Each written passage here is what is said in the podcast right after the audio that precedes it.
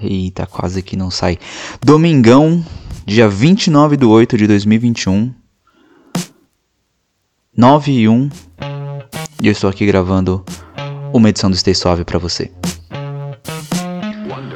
Fala, fala, fala, meu internauta. Aqui quem tá falando é o Carlos. Essa é mais uma edição do Stay Suave. Quase que não sai.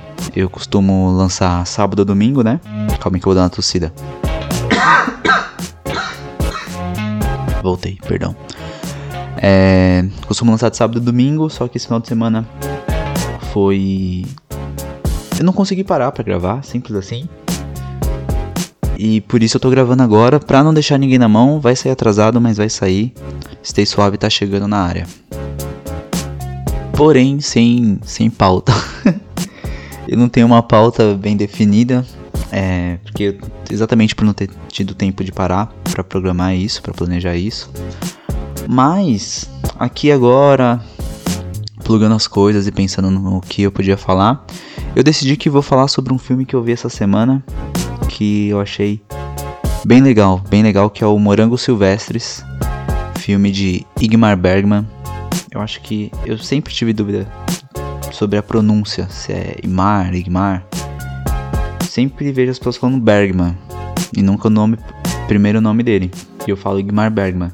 É um filme de 1957, tá ligado? É um filme sueco. O, o Bergman era sueco. Tipo, eu sempre ouvi falar muito do Bergman.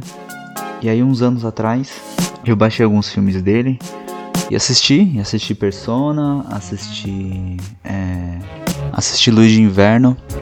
E na, na, época só, na real, eu só vi esses dois: o Luz de Inverno e Persona.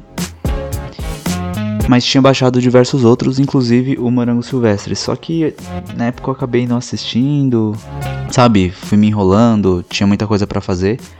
E perdi esses filmes e agora me bateu a brisa e falar, pô, cara, aqueles filmes do Bergman que eu nunca vi. Eu vou pegar pra ver. E eu achei Morango Silvestres completo no YouTube. Em 720p, ou seja, qualidade legal para assistir assim um filme pelo YouTube, velho. Cara, tá tá lindo. Eu vou inclusive deixar o link para quem se interessar em ver o filme.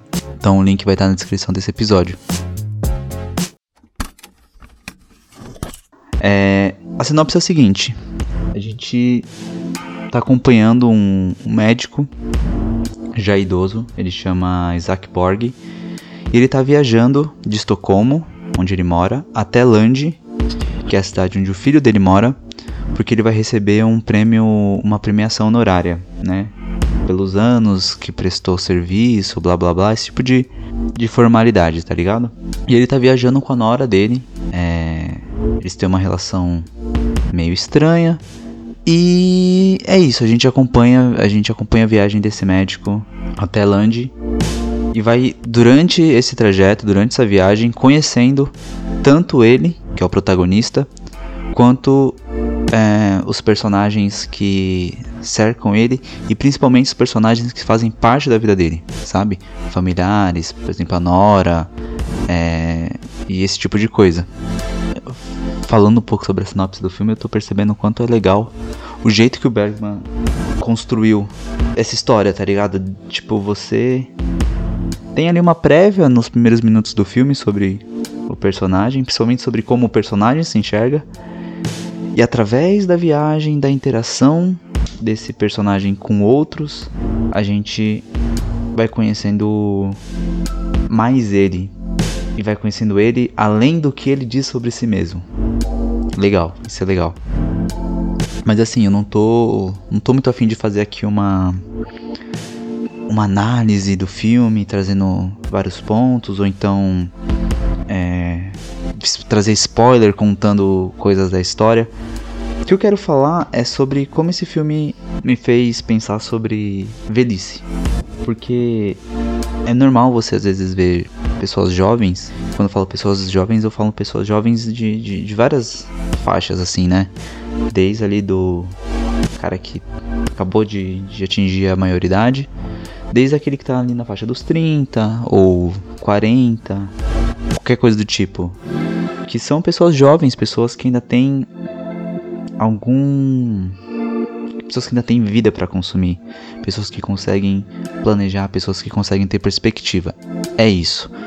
No filme a gente tá acompanhando esse, esse idoso, esse médico, que já é um, um idoso, e a gente percebe que ele não tem mais perspectiva de futuro.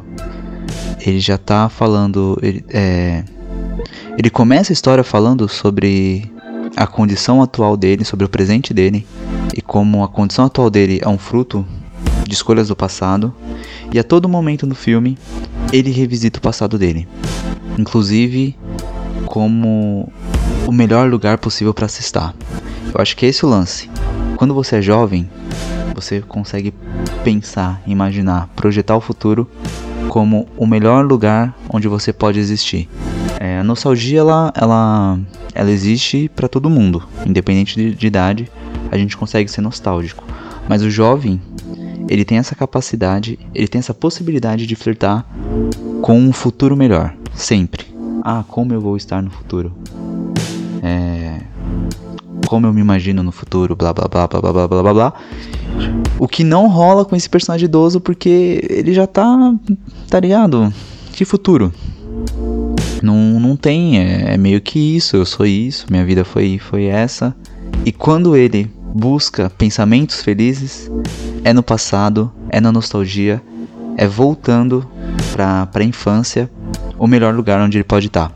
E isso é muito legal. Não que seja legal a nostalgia, porque eu não gosto de nostalgia. Posso trazer outros episódios aqui onde eu fale sobre isso, sobre como eu não gosto de, de nostalgia. Não que eu não goste, não é assim, mas quais os problemas da nostalgia? Uma vez o Ronald Rios falou no podcast dele a seguinte frase. E eu não sei se ele roubou de alguém, mas é muito boa e eu vou eu vou trazer aqui dando aspas para ele. A nostalgia é um licor pro homem sábio, mas ela é um banquete pro homem tolo. Era mais ou menos isso que ele disse.